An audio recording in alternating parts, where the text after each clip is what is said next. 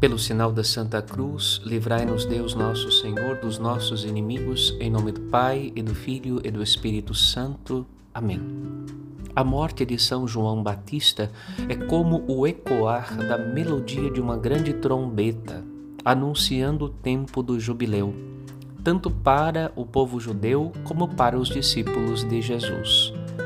Tempo de perdão das dívidas, tempo de libertação dos escravos, tempo de retorno à casa.